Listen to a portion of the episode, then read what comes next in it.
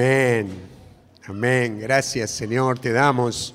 Gracias por estar, Señor, por permitirnos esta noche estar acá en este santo lugar, buscándote, anhelando tu presencia, ¿verdad? Estamos contentos de estar acá, de haber vencido el frío y de estar acá buscando al Señor de todo corazón. Sé que has hecho un esfuerzo en llegar hasta acá, pero tus deseos por el Señor han sido mayor que el quedarte cómodamente calentito en tu casa. Gracias, porque vencimos las tentaciones y estamos acá buscando al Señor.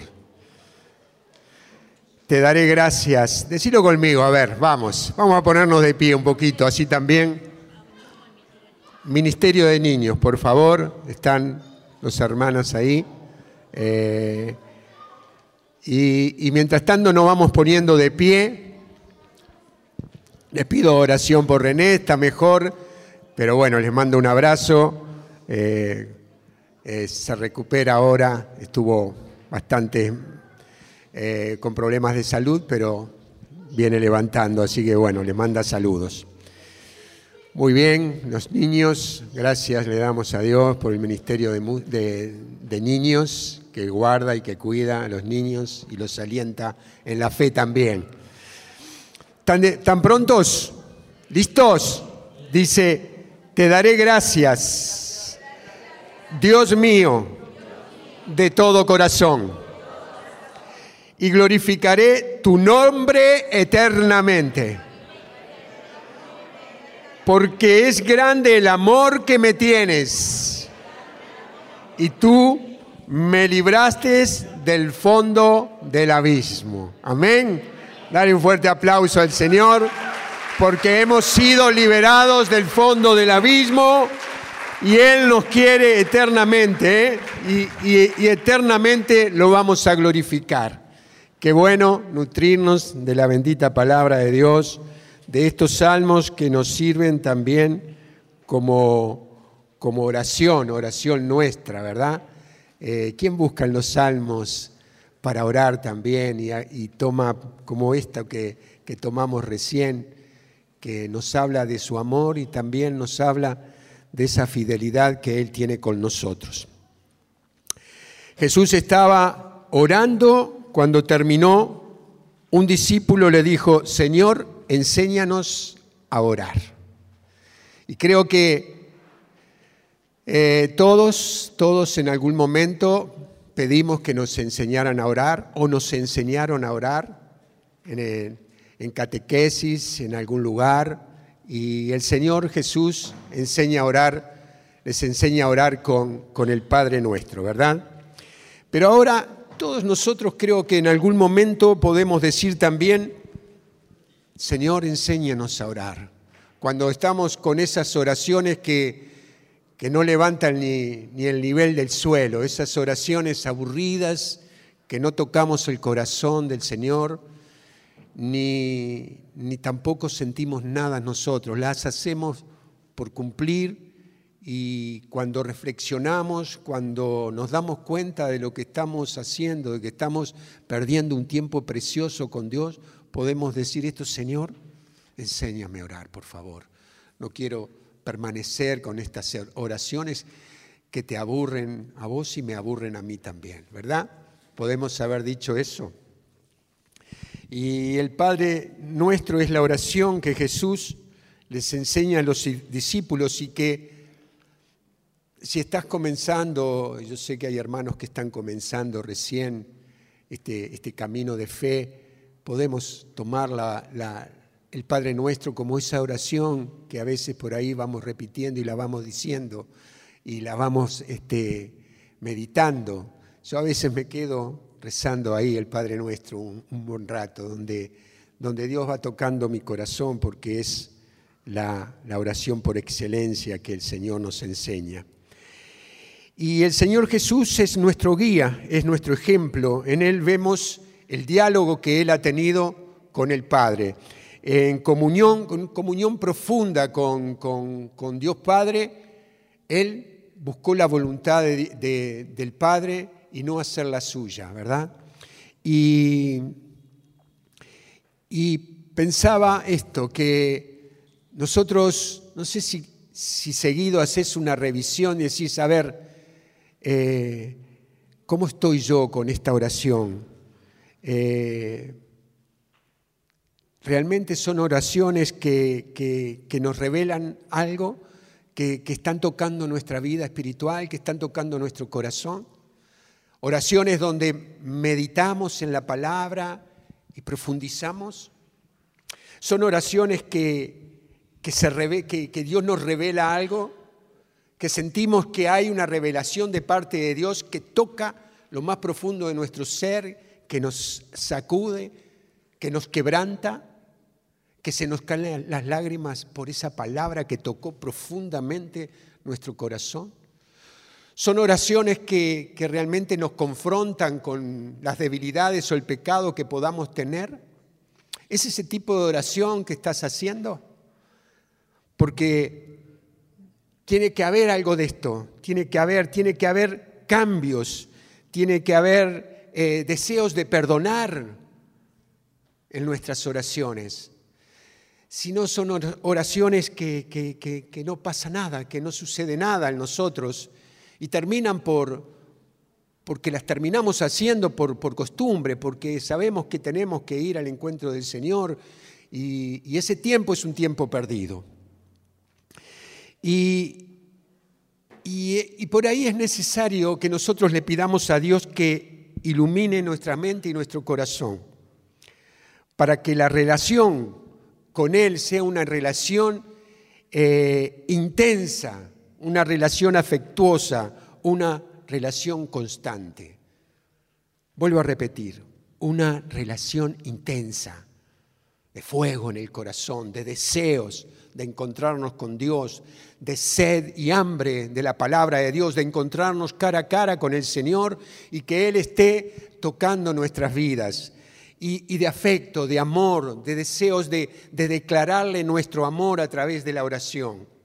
Te amo, mi Señor, eres hermoso, bendito, Dios, mi Salvador, mi Redentor, afectuosa, de amor, de afecto, por todo lo que Él ha hecho en vos por todo lo que ha hecho en mí, esa relación y constante, con fuego, con firme, siendo una oración fiel, donde estemos ahí atentos a lo que Él nos está diciendo y a lo que nosotros estamos buscando. Que nuestros pensamientos no viajen a mil kilómetros de ese lugar donde hemos decidido encontrarnos con Dios. Que sea una oración con todo nuestro ser. Eh, que lo busquemos con intensidad, con amor. Dice el Mateo 6:6 que cerremos la puerta cuando entramos al lugar santo, al lugar donde nos encontramos con Él. Y es eso, es cerrar las puertas a todo lo que nos pueda distraer, especialmente en este tiempo el celular o todo lo que sea comunicación cerrar las puertas. Este es el tiempo donde yo decido encontrarme con Dios. Es el tiempo sagrado, es el tiempo santo, es el lugar donde yo elegí estar con Él y todo tiene que estar cerrado y solamente en intimidad Él y yo. Mi Señor, mi amado y yo, que lo busco intensamente, lo busco con, con afecto, lo busco con amor, con, lo busco con decisión, con fuego en mi corazón. Ese lugar es el lugar santo, el lugar donde yo, cuando voy al encuentro del Señor, todo tiene que estar en orden. Si hay cosas desordenadas, las ordeno, porque es el lugar donde yo me encuentro con Dios. Y cuando hago la oración, no tomo mate. El mate es algo que lo deseo a la mañana, pero el tiempo de oración es sin nada, solamente Él y yo y todo mi ser depende de Él y lo busco a Él con intensidad. Después cuando empiezo a leer, cuando tengo lectura y eso, empiezo a tomar el mate. Pero a veces no podemos hacer una oración con el mate de por medio. Lo hacía antes, pero me di cuenta que me distraía de la oración. Entonces, eh, porque si, si Si no estás en cuerpo y alma, con todo tu ser en el lugar que elegiste para orar, estás perdiendo el tiempo. Él va a estar ahí porque Él es fiel y Él nunca nos abandona, pero perdemos esa relación con Dios. Eh, porque cuando estamos ahí en ese, en ese lugar de, intensidad, de, amor y, de constancia, empieza a revelarse en nosotros su palabra. Hay algo que nos llega. Eh, empieza a revelarse su amor, empieza a revelarse su misericordia, eh, su sabiduría. Todo esto será revelado para vos en ese lugar. Estoy seguro que es así, estoy seguro que, lo han sentido muchos de ustedes. Y si no lo has sentido, tal vez sea que tengas que ajustar cosas en tu interior, en, en todo ese lugar y dedicarle el tiempo. No es una oración a la ligera. A la ligera podemos comer una hamburguesa en, en algún lugar. Entrás por un lado y salís con ella por el otro. Pero acá necesitas tiempo, tiempo.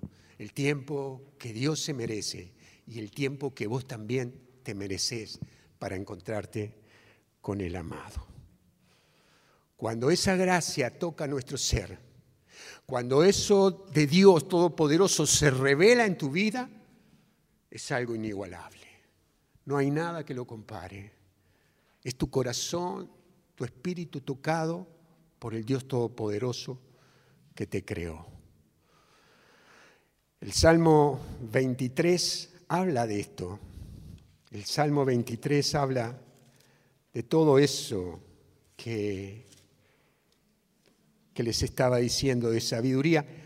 El Señor es mi pastor, porque cuando uno entra en esa relación con Dios, podemos decir lo que David decía, el Señor es mi pastor, nada me falta, lo tengo todo. Cuando, cuando vos estás sintiendo que el Señor es tu pastor, el Señor es Dios Todopoderoso en tu, en tu ser, nada te falta, es que estás sintiendo realmente la bendita presencia de Dios. Y Él te hace descansar en verdes praderas y te conduce por aguas tranquilas. Todas las dificultades que puedan estar afuera, se empiezan a calmar y te hace transitar por aguas tranquilas y repara tus fuerzas, tus debilidades, tu cansancio, tu eh, pereza para enfrentar el día, el Señor te instala la fuerza que viene de Él para enfrentar las dificultades que puedas tener en el día. Por eso Él dice, repara mis fuerzas. David tenía experiencia de esta relación a solas con Dios de esta relación que nosotros, hermanos, debemos tener. Esto es, es clave, es fundamental en nuestra vida de fe.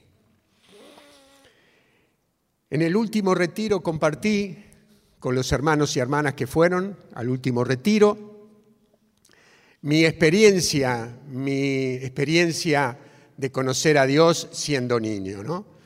Y, y estos días me ha llevado, antes del retiro, me ha llevado a meditar cada detalle que Dios tuvo conmigo por estas dos personas, por Emma y Corina, que me enseñaron a orar, que fueron instrumentos de Dios, guiadas por el Espíritu Santo para que yo conociera a Dios con siete, seis, siete, ocho añitos que tenía.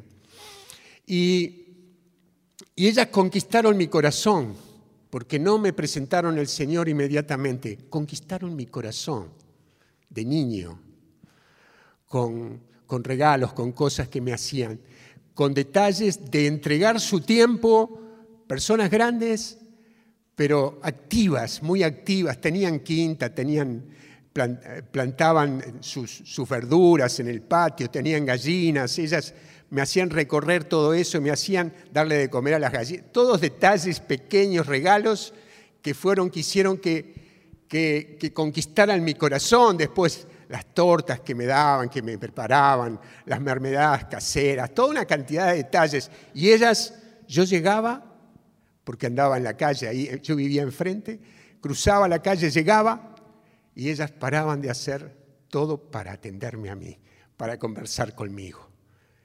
Y en ese tiempo, donde dedicaban tanto tiempo, fueron instruyéndome en las cosas de Dios, fueron enseñándome a rezar el Padre Nuestro, fueron enseñándome a rezar el Ave María, el Gloria, el Credo, y aprendí a rezar con ellas. Y era Padre Nuestro que estás en los cielos, Padre Nuestro que estás en los cielos. dedicación, la dedicación que nosotros tenemos que tener con nuestros niños también, con nuestros nietos, con las personas que tenemos al lado. Y aprendí a orar y aprendí a rezar y tomé la primera comunión. Ellas me prepararon. En mi casa no había fe, mis padres no eran creyentes. Y eso que recibí, eh, me acuerdo que todas las noches, antes de acostarme, rezaba el Padre Nuestro, el Ave María y la Gloria. Y me podía dormir tranquilo, no tenía miedo, no tenía, no tenía temores. Y sentía la presencia de Dios como niño, sentí la presencia de Dios, la paz, la alegría, todo lo que, lo que Dios te da. Y yo lo sentía, porque el corazón del niño es corazón puro. Y cuando vos le presentás lo inigualable, Él lo absorbe. El niño absorbe cuando le damos la presencia de Dios. Y siendo joven me olvidé de todo eso, porque mi papá era, no creía en Dios, no quería saber nada con la iglesia, no le hables de fe. Y un poco empecé a escuchar las palabras de él, y siendo joven me, me aparté de Dios. Y, mi juventud fue un negar a Dios y todo, todo lo que experimenté de niño, todo lo que sentí de niño, no lo aproveché siendo joven. Pero negaba al Señor, pero la presencia de Dios seguía en mi corazón. La presencia de Dios seguía en mi corazón. Y Dios estaba aquí, no había dudas, Dios estaba aquí.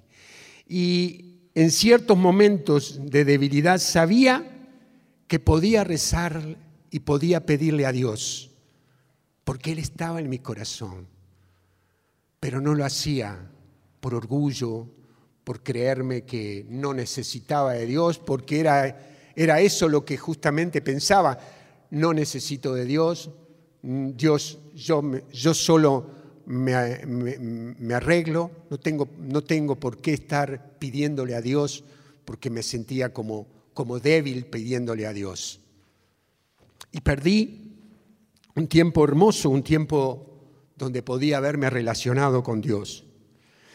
Debemos aprender más en ese tiempo con Dios, donde realmente olvidamos todas las cosas y nos presentamos ante Él para tener esa comunión con Dios. Aprender a reconocer en el silencio, en lo más íntimo de nosotros mismos, su voz. Su voz, no me expliques, su voz es algo que, que te inunda. Tal vez, no sé si has sentido la voz audible de Dios, yo nunca la he sentido, pero sí he sentido que Él me habla. ¿Cómo es? No sé, no te lo puedo explicar, pero vos sentís que Dios toca tu corazón, que nos llama a seguir tras sus pasos, a, beber de su fuente. Y, te digo esto, no dejes de forzarte, no dejes de forzarte, no pierdas ese tiempo con Dios, porque lo que Él tiene, lo que Él tiene es insuperable. Lo que Él tiene es lo mejor que vos y yo podemos anhelar. No hay tesoro más grande que lo que Dios nos pueda dar. Y al leer el Evangelio de San Lucas, habla en Lucas capítulo 1, versículo 45, habla de María y su prima Isabel, y dice, feliz de ti por haber creído. María es la que creyó la que creyó que se cumpliría lo que fue anunciado por parte del Señor. María creyó y con su sí entró en la voluntad de Dios. Pensaba esto, ¿no? Que ese sí de María, que es el sí que vos y yo podemos decir en ese tiempo de oración. Señor, yo te sigo diciendo sí a vos, porque tú me rescataste como leíamos recién en el Salmo y orábamos en el Salmo, esos versículos del Salmo 86. Tú me has rescatado, yo te sigo diciendo que sí, no te siento. Hay, hay tiempos donde tengo debilidad y no, no siento tu presencia, pero yo te sigo diciendo que sí. María con ese sí entró en la voluntad de Dios. Y, y María creyó y ahí comenzó un camino de santidad, un camino de comunión con Dios, una, diríamos, una senda directa al paraíso, a estar eternamente en la presencia de Dios Padre. Creer y abandonarse al Señor y aceptar la voluntad del Eterno. Eso fue lo que hizo María. Creer creer, aceptar a Dios y su voluntad, es lo que la hace que, que, todo lo que Dios Padre le diga, ella lo iba a hacer. Abandonarnos en la presencia del Señor. Y seguimos leyendo en el Evangelio más adelante, en el Evangelio de San Lucas, dice que María conservaba estas cosas y las meditaba en su corazón. Las conservaba como un tesoro, como un tesoro, algo que, que, Dios le dio y ella lo guardó, lo atesoró, lo conservó, lo cuidó y no olvidaba lo que Dios le había dicho. Atenta a lo que el Señor había dicho y había hecho. Porque eso también es, es lo que la oración nos da. Lo que, lo que Dios te revela en la oración es lo que tenemos que guardar como un tesoro y anotarlo. Y en el día seguirlo, seguirlo rumiando, seguirlo orando, tomarlo como una oración. Y María estaba atenta a lo que el Señor le había dicho. Atenta, no adormecida, atenta, con todo su ser, atenta a lo que Dios le iba a revelar. Creyó en el anuncio del ángel y pasó a ser parte del plan de salvación de Dios. Oh, impresionante cuando uno medita todo esto de María, ¿no? Cómo pasó a ser parte de la salvación nuestra por ser, por entregarse y por aceptar la voluntad de Dios para su vida. Meditó y reflexionó sobre lo que Dios estaba haciendo en ella. Y día tras día, María siguió conservando en su corazón este mover de Dios, donde ella era partícipe fundamental. sus tareas diarias, su misión de madre, pero manteniendo ese tiempo de oración y de reflexión en la palabra y en la voluntad de Dios y sobre todo lo que acontecía en ella y sobre los misterios de su Hijo Jesús. María nos enseña que es necesario encontrar en Él en el día, ese tiempo donde podamos podernos parar e ir a ese encuentro con Dios en silencio. Yo creo que el mejor tiempo es a la mañana, es madrugar a la mañana, eh, esforzarte, sacrificarte para que ese primer tiempo, esas primeras horas del día, sea el tiempo donde te encontrás con Dios. Nosotros ahora estamos a las corridas, tenemos cantidad de actividades, hay una cantidad de cosas que nos sacan el tiempo que es el mejor tiempo y muchas veces lo perdemos porque no decidimos apartar un tiempo especial para nuestro Señor y la relación con Él y para lo que Él nos quiera decir. San Agustín nos habla de rumiar, de rumiar la palabra de Dios. Rumiar es lo que hacen los animales que, que rumian, así se dice, y que, que traen del estómago otra vez y lo vuelven a masticar y lo van disolviendo.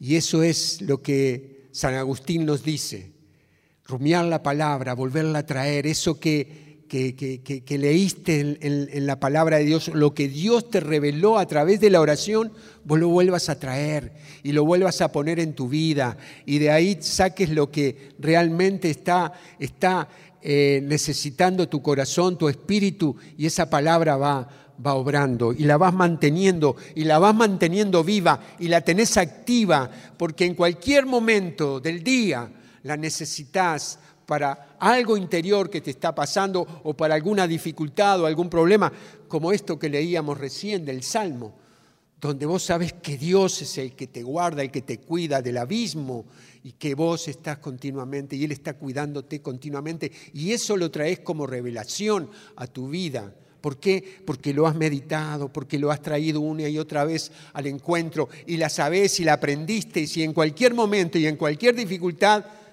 la sacaste y fue escudo para vos y fue fortaleza para vos en un momento de debilidad. Es esa relación con Dios la que nos hace fuerte en el espíritu. Es la que nos mantiene firme. Es que ante cualquier debilidad o cualquier tentación permanecemos firmes en lo que Dios nos ha dicho. No hay duda cuando uno se va nutriendo de la palabra del Señor. Y esto eh, y esto es lo que nos revela eh, la palabra de Dios, eh, que cuando la vamos, la vamos rumiando, se nos va haciendo familiar, es la que nos guía en nuestras vidas y es la que nos nutre como el alimento a nuestro cuerpo. Es esa la palabra de Dios, que, que la podemos empezar a hacer con los evangelios para los que recién empiezan a leer la Biblia, con las historias de Jesús, con, lo que Jesús fue haciendo acá, con el libro de los hechos, recorriendo, teniendo lectura de la palabra, con las cartas de Pablo, con la carta de, de Pedro, de Santiago, y vamos ahí nutriéndonos. Pero es tiempo, es tiempo, es tiempo. ¿Cómo llegamos? ¿Cómo llegamos a, lugares altos? Porque hemos estado tiempo, ¿Por qué se reciben los profesionales, porque han tenido tiempos de estudio, ¿Por qué crecemos en la fe, porque hemos tenido tiempo de, de tener palabras de Dios siendo edificados por Él. Amén. Os veo silenciosos. Bendito sea Dios. Gracias, Señor. Gracias. Tenía, termino con esto. Quiero que vayamos a la, a la, carta de Hebreos, eh, Hebreos 4.14. Hebreos 4.14. Quería leerla en, el, en la Biblia latinoamericana, que es la que, está, la que más me gustaba, pero bueno, no la, no la traje. No traje el celular que no, no y dice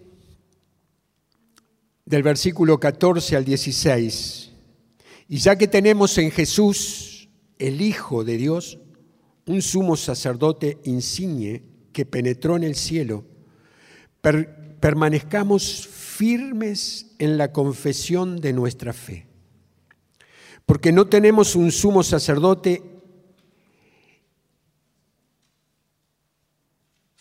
incapaz de compadecer de nuestras debilidades. Al contrario, Él fue sometido a las mismas pruebas que nosotros, a excepción del pecado. Vayamos entonces confiadamente al trono de la gracia, a fin de obtener misericordia y alcanzar la gracia de un auxilio oportuno. Y y yo creo que acá está esto de que vayamos entonces confiadamente al trono de la gracia a fin de obtener misericordia y alcanzar la gracia de un auxilio oportuno. Yendo a la presencia de Dios, al encuentro con Dios, encontramos la gracia de la misericordia y de alcanzar ese auxilio en un momento de dificultad que puedas tener, en un auxilio oportuno, dice la palabra, donde Dios te saca, donde Dios te, te da fuerzas, donde Dios te da sabiduría para tomar decisiones, donde Dios te, te hace firme para, para contestar cualquier problema que puedas tener. Y podemos ir, dice la palabra, podemos ir confiadamente, confiadamente. Eso es ir al lugar santo, al lugar donde las puertas están abiertas. Las puertas para vos y para mí están abiertas. En todo, el, en todo el día, en todo el correr del día, las puertas están abiertas para ir a entrar al trono donde está la presencia de Dios podemos nosotros perder esto, porque si a vos te está haciendo falta, hoy es el momento, ahora es el momento tal vez, o cuando llegues a tu casa, es el momento de entrar en el lugar santo donde está la bendita presencia del Señor que te recibe con ese amor, porque dice, vayamos entonces, dice la palabra, vayamos entonces confiadamente al trono de la gracia, confiadamente al trono de la gracia, de la presencia de Dios. Esta invitación que nos hace Dios a través de esta carta de los hebreos, esta invitación que te hace a vos y mí, a mí es para que entremos en ese tiempo que hemos decidido y apartado para Dios, para que entremos en ese lugar donde Dios nos fortalece y nos da la fuerza y nos da su misericordia y, todo, todo, toda la sabiduría, toda la gracia, todo el poder, toda la fuerza, todo el gozo, la alegría, está en ese lugar santo donde Él habita, donde vos y yo tenemos las puertas abiertas en cualquier momento del día para poder disfrutar de esa bendita presencia. Entonces, la constancia en el dar el tiempo a Dios, es un elemento fundamental para que vos y yo crezcamos en la fe. Sin eso, hoy podremos estar acá y podemos haber pasado un momento hermoso y te vas lleno de la presencia de Dios por la alabanza, por la palabra que recibiste de parte de Dios. Pero el encuentro a solas con Él, donde vos te desnudás completamente en la presencia del Señor y podés decirle todo lo que te pasa, todo lo que sentís, todas tus debilidades, para decirle, Señor, aquí estoy. Aquí estoy, con todas mis miserias y mis debilidades, buscándote a ti buscando la gracia que viene de parte tuya, esperando una palabra, una palabra que me sane, una palabra que me libere.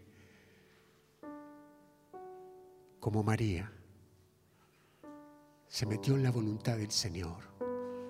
No es mi voluntad, Señor, es tu voluntad la que quiero. Meterme en las profundidades de ti, Señor. Buscarte a ti de todo corazón confiadamente, abandonarnos cada vez más en las manos de Dios con confianza, con amor, como María, sabiendo que si hacemos su voluntad, al final encontraremos la verdadera felicidad. Yo te aliento.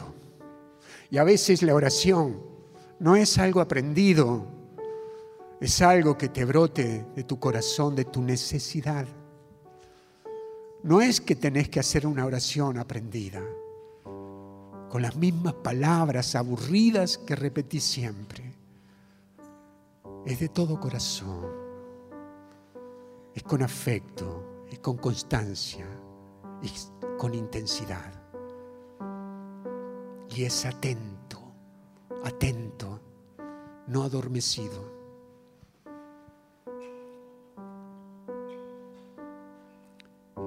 Y eso hace que nuestras vidas empiecen a ser levantadas. El regalo de aprender a orar. las tengo en mi corazón, no me olvido. Porque cuando me quebranté, después en mi vida, tenía guardado en mi corazón lo que había aprendido de niño. Inmediatamente hice contacto con Dios, porque lo tenía, porque estaba en mí. ¿Lo había olvidado? ¿Lo había sacado de mi vida? Sí, pero el Señor es fiel. Y había mirado mi corazón como miró el tuyo, miró tu vida y te tiene guardado y te tiene y está atento a cada mover tuyo. De todo corazón al encuentro del Señor. Fortalezcámonos en la oración y seremos una comunidad fuerte, que marque lugares, que marque y serás fuerte en tu familia, serás fuerte en tu trabajo, porque el Señor inundará todo tu ser y serás un canal por donde Él pase. Y así como Emma y Corina fueron un canal por donde Dios pasó para tocar mi corazón, así serás vos también para tocar el corazón de los que están al lado tuyo. Bendito sea Dios, le damos gracias a Él. Quiero que te pongas de pie, lo adoramos, le damos la honra y la gloria a Él Todopoderoso. Con todo nuestro entusiasmo adoramos al Señor y le damos gracias por todo lo que Él nos da y poder entrar en el lugar santo entonces confiadamente al trono de la gracia a fin de obtener misericordia y alcanzar la gracia de un auxilio oportuno. Amén.